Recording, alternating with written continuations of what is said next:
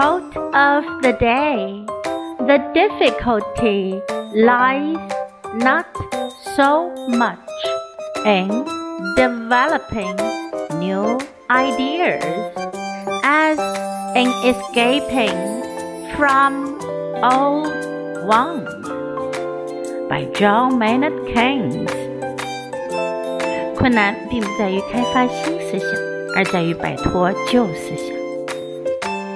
The difficulty lies not so much in developing new ideas as in escaping from old ones. Word of the day develop, develop, 发展。